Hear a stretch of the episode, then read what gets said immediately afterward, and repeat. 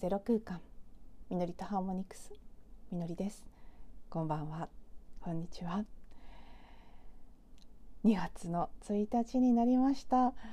はい。なんともあの昨日もすごく明るい希望を感じる一日ですごく今週に入って潮目が変わってきたなという感覚あるよという話をさせていただいたんですけど今日も引き続きですねやっぱり私はどちらかというと明るいより軽やかになったエネルギー感の方を強く感じてあ本当に切り替わってきたんだなというふうに思いました。2月に入ったということなのか、うん、それがあの直接的な原因なのか単にバイオリズム的に今という時がそちらのねこう三寒四温に昨日例えましたけどそれで言うならば四温の方に入っている数日間にたまたま当たっているからなのかその辺はよくわからないですしもちろんなんか両方でもあると思うんですけど、うん、やっぱりそうですねこの昨日今日は特に一昨日ぐらいからだったと思うんですけどなんとなく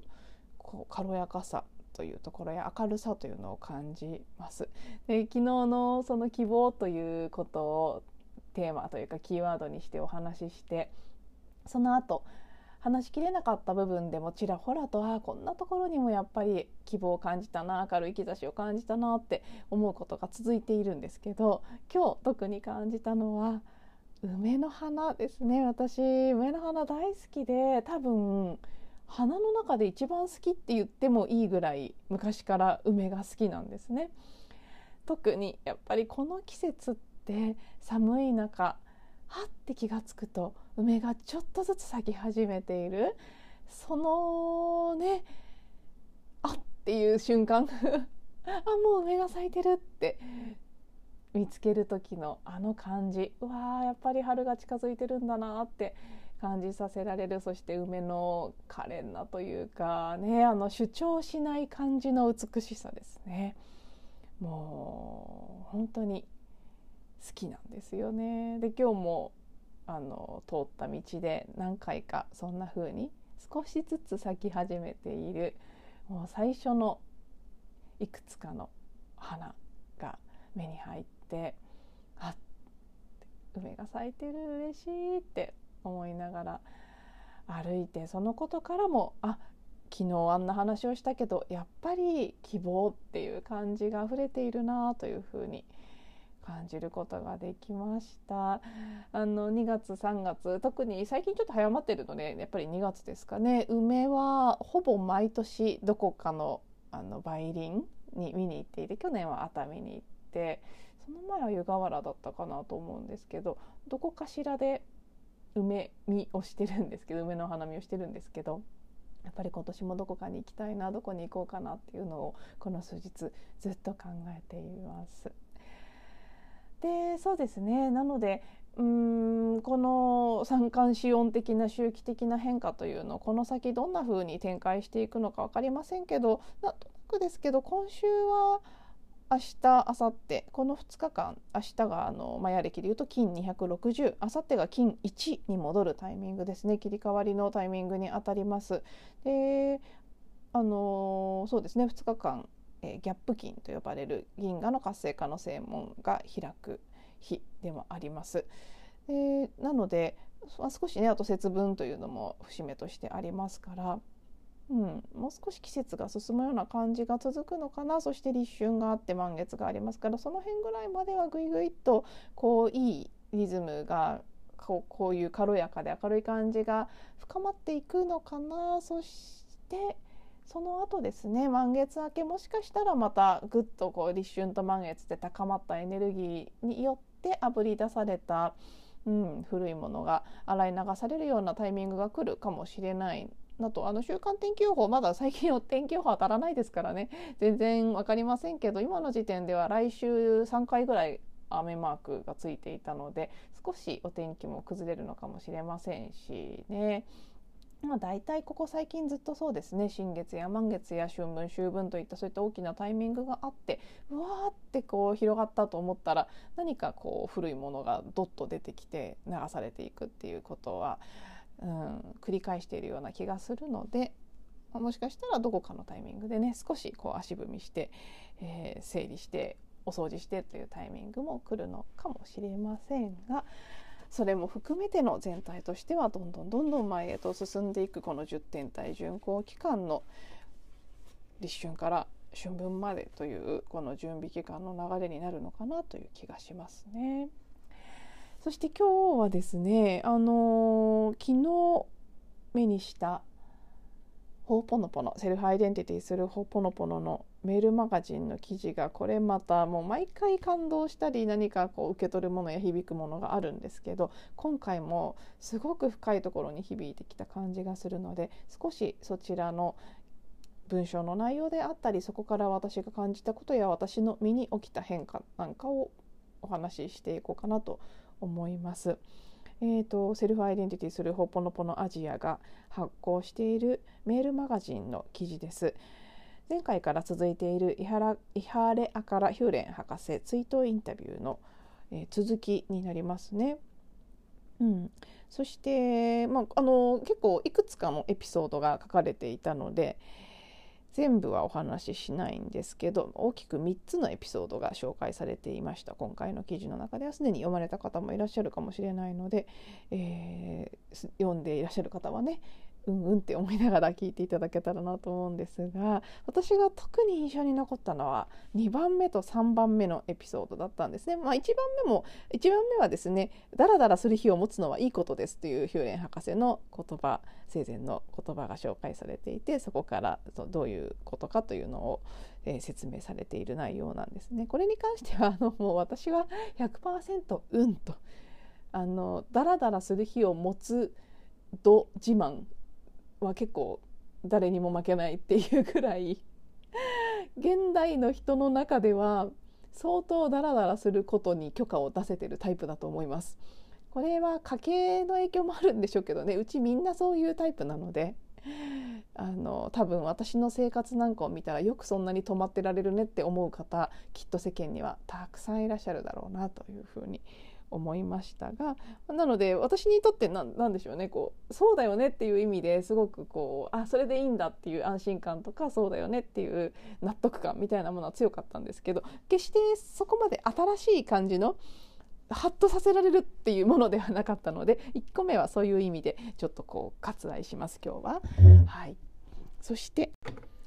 話してると熱くなっちゃうので今ちょっと暖房を弱めましたがはい、えー、再開します。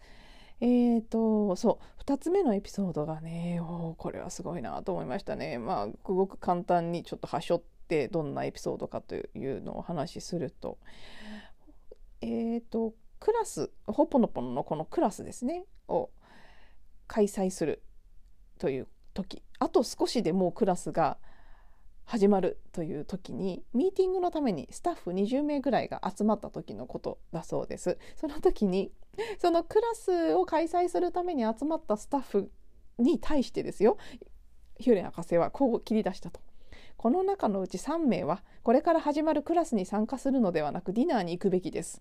もしそうせずクラスに参加するとしたらあなたたちはきっとありとあらゆる問題を起こすことになるでしょう。しかももしもこれから素晴らしい夕食を食べに行く選択をしたらあしかしでした。しかしもしもこれから素晴らしい夕食を食べに行く選択をしたらこのクラスにありとあらゆる恩恵をもたらしてくれるでしょうと言った。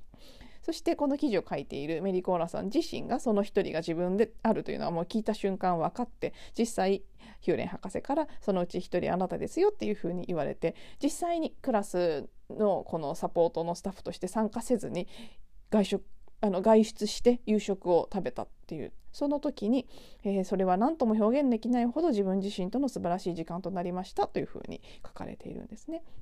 そして、えー、ここから、えー、書かれている内容ですけどそこで私が得た気づきは自分が今正しい場所にいるのかどうかクリーニングを通してそのことに細心の注意を払うことが最も大切なことであるということです。私が携わるあらゆる人間関係や仕事もう全て正しい場所にいるのかどうかそれによってどのようなものになるのかが決まってくるそれほど重要なことなのですということですね。でその後このここのね1パラグラフがすごく本当にそうだなと思って印象に残ったんですけどよくこれをしなければいけないからとにかく何であろうともやるというような気持ちになり行動ししかし結果として誰のためにもならないむしろ自分こそがトラブルメーカーになってしまうというような不毛な体験が誰しもあると思うのですがそれはクリーニングを怠りその瞬間自分がいるべき場所を見失ってしまっているからですからなのです。ですから自分の体験に注意を払い今自分がすべきことは本当は何であるのか記憶による判断から解放されたところでチェックしていくことを私は学びましたというふうにこのメリコーラさんがシェアしてくれていてあの本当にこれはすごく私も10年近くこのセルフアイデンティティするほぽのぽのというものを実践してきて特に強く感じることです。もともと私はそういう性質があったと思うんですけど世間的に言ういわゆるその良いこととされることこう振る舞うべきとかこうしたらいいとか多くの人が信じているこれはいいことでこれは悪いことだという判断がありますよね。それに対してなんかこう必ずしも一致しない部分があるんですね私は感覚的に。でも何がいいことで何が悪いことかということに関して異論があるということではなくそのいいこととされることを必ずしもやればいいということじゃないという意味で伝わりますか？ね、まあ、まさにこの事例がいい例になると思うんですけど当然スタッフとして集まっていたらクラスに参加して当然ですよね。でその役目を全うするということが良いことだとほとんどの場合思われてると思うんですそして自分が実はお腹が空いていようが実は休みたいと思っていようが何であろうと今目の前に与えられているタスクをきちっと約束した通りやることが大切だというふうに世間一般ではもうほぼ99.99%そういうふうに思われていると思いますからあの私やっぱりここにいるべきではないと思うんで外出して夕飯を食べてきていいですかというふうにその場で言えるっていうことはまずないですよね私ももちろんできませんけどきっとこのシチュエーションになったら。だけれども実は本当は何がいいとか悪いとかっていうことはなくてそれらは一つ一つのいい悪いという判断は記憶ですよね。でそのメリコーラさんここで言ってるように一つ一つの記憶から解放されて本当にこのクリーニングということをした時に起きるインスピレーションディビニティからの神聖な導きによって自分が本来いるべき場所にいるそしてやるべきことをやっているという感覚そのこうここにはまっているってこうスッとこうねハマる感じがあるんですよねクリーニングできていて行動してる時っていうのは。その時に実は私たちが思考では決して理解できないような恩恵がもたらされているんですけど私たちのマインドは当然そこにいてその会場のお手伝いをすることこそが価値を出すということなんだというふうにプログラムされてしまっているので会場にいないでどこかでご飯を食べてることがそこにこのねヒューレン博士の言葉にあるように素晴らしい夕食を食べに行く選択をしたらこのクラスにありとあらゆる恩恵をもたらすだろうなんて誰も思わないじゃないですか。そんなの健在意識では理解できないですよね。クラスを手伝わないでランチランチなりディナーなりを食べに行くことがどうして恩恵をもたらすことになるんだろうって思っちゃいますけどでも実はそうなんです。それぐらい何がどうつながって関わっているかなんてわからないし私たち一人一人が一番できる全体への貢献は自分が本来いるべき場所にいるということなんですよね正しい時に正しい場所にいるあの井の頭公園に行った日のエピソードでご紹介しましたけど私のすごく好きなフレーズの一つです。でその正しいというのは私たちが記憶つまりその健在意識でするような判断過去のデータそれによって行うそそこから定義される正しいではなくって本来のそのうん、まあ、霊的にと言ったらいいですかね。ちょっと言葉を、まあ、難しいところですけど神聖な意図としてのそのあるべきそうあるべきだったという意味のですね。正しい場所にいる。正しい時にいる。そのことが実はすごく本当にもう無限のと言っていいぐらい恩恵をもたらしているんだと思うんです。だけどほとんどの場合さっき言ったようにねやっぱり私たちは社会的な規範とかから刷り込まれていたり自分の自己認識でパーソナリティとかね自分ってこういう人間だっていう風に作り上げてしまったものなどから来る記憶によっていやこんな勝手なことはすべきではないとかいやここで役に立つべきなんだ自分はとかそういうところから行動してしまうことが大半でその時に発せられるノイズというかそれに対して私はすごくね敏感なんですよね。なのでそれはもしかしたらクリーニングをこうほぽのぽの10年ぐらい実践してきているからこそなのかもしれないですしもともとの体質かもしれないんですけどなんか人が一見良さそうなことしてるんだけどっていうか世間的にはいいと思われることしてるんだけどなんだか私は見ていて落ち着かないっていうこと結構たくさんあるんです。もちろん自分もやってることもありますけど自分のことより人のことってどうしても人間分かりやすいですからね。本当にあの勝手な判断で申し訳ないんですけどただやっぱり鏡として見えてくる周りの人に対してえななんかちょっと変っていうかなんかちょっとこうもやっとするって感じる時があって。だけどほとんどの場合世間的にいいと思われてることであれば多くの人は「いいねいいね」って言うんですよねそこで賛同したりこうもてはやしたり称賛したりということが起きる。それにこう一緒にそういうふうに言えない自分がすごく辛かった時期も今もありますけど一緒に「いいねいいね」って言えないその孤独感とかそういうふうに言えない自分が悪い人間だっていう感じがしてしまったりとか そういうのに割と苦しんできたこの人生今までの人生だったからこそなんですけどこの記事を読んで改めてああそうだよなってやっぱりこの頭で思ういいこと悪いことっていうのの範囲を超えた何かこの私が違和感を感じた時っていうのはもしかしたらうん何かがこう本来あるべきところにはまっていなかったっていうことかもしれないですしもちろんそのね一番の原因は私が私でなかったということに端を発してると思うんですけどまあでもやっぱりそういうのあるよねって思ってこのエピソードにすごく励まされた感じがしたというのが一つ目ですね。であでももう結構時間が長くなってきたので2つ目はちらっとお話ししますけど最後あ2つ目という目というかメルマガの中で紹介されているエピソードとしては3つ目にあたりますね。それが、えー、これもヒューレン博士の言葉で自分のお母さんとお父さんをどのように自分が見ているかをよく精査した方がいいですよというふうにある時このメリー・コーラーさんに対して、えー、ヒューレン博士が突然クラスの休憩時間に言ったんだそうです。彼らをどのようにあなたが表現するのかによって彼らはそのように現れるのですということですね。これは本当に私がほぽのぽのを実践してくる中で学んだ大きなことのもう最大の一つかもしれません。本当にね私たちってあの人はこういう人だ、まあ、自分に対してもそうですけど自分はこういう人間だとかあの人はこういう人だ常にこの場合は父と母というのが、えー、特に取り上げられてますけどお父さんお母さん以外であってもあらゆる友達であれ職場の人であれあるいは道行く人にさえあこういう人こういう人なんだろうこの人はとかって判断しがちですよね私たちは。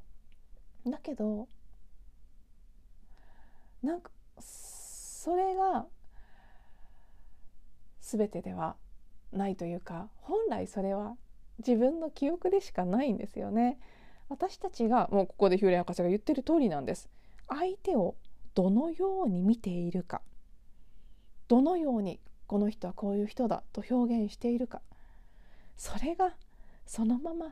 現れてるだけなんです。なので私たちが見てるのはほとんどの場合本来の相手ではなくこの人こういう人という自分の記憶によって遮られた相手である。ほぽのぽのを知らないでいた間は特にそうだったと思います。クリーニングをしていくともちろんそのクリーニングされて本来の本当に完璧なその人が見えてくる時もありますしでも記憶って本当にたくさんあるのでねクリーニングしてもしてもやっぱり記憶に遮られた、まあ、周りの人を見てるっていうことの方が圧倒的に多いんですけど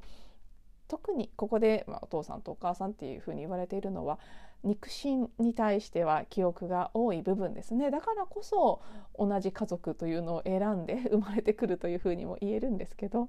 いろいろな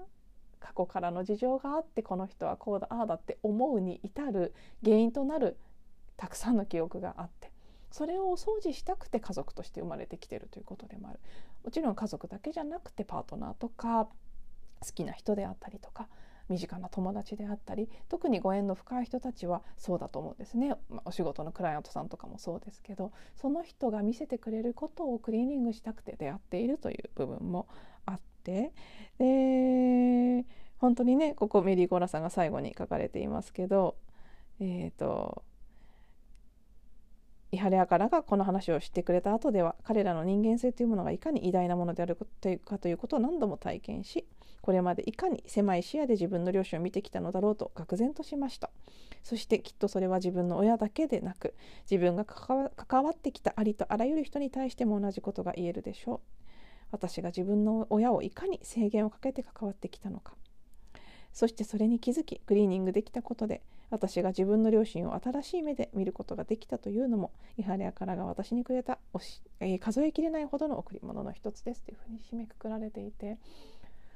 そうなんですよ本当にねあのクリーニングされたことある方は体験があるかもしれないですし、うん、ない方もなんとなくねそういうことが身に覚えがある場合もあるかもしれないですけどなんかこの人嫌だなとか嫌だなじゃなくても、まあ、好きな人であっても急に嫌になったりする時もありますよね。そういうふうに思っていた時にふっとこうそれが急に消える瞬間みたいなものがあってあそう思って見ていた自分の側の問題だったんだなっていうことに気づかされたりする。なんとなくねそのこともすごく私もここ最近改めて実感があったのでこの記事を読んでもう本当にそうだよなって特に両親に対しても私もすごくあるので改めて精査しなければいけないなというふうに感じました。はいということで、えー、今日はこの辺にしたいと思いますが実は録音している最中にもうすごい急に浮かんできてあっ今日本当はこっちの話がしたかったかもって思ったことがあったので今ちょっとどうしようか迷ってます取り直すか？どうしようかなっていうところにいますがもしかしたらこう続きで撮ったものを明日の音声としてアップするかもしれませんがはい何にせよこのエピソードもし公開されていたら最後まで聞いていただいてありがとうございます。また次のエピソードでお会いしましょう。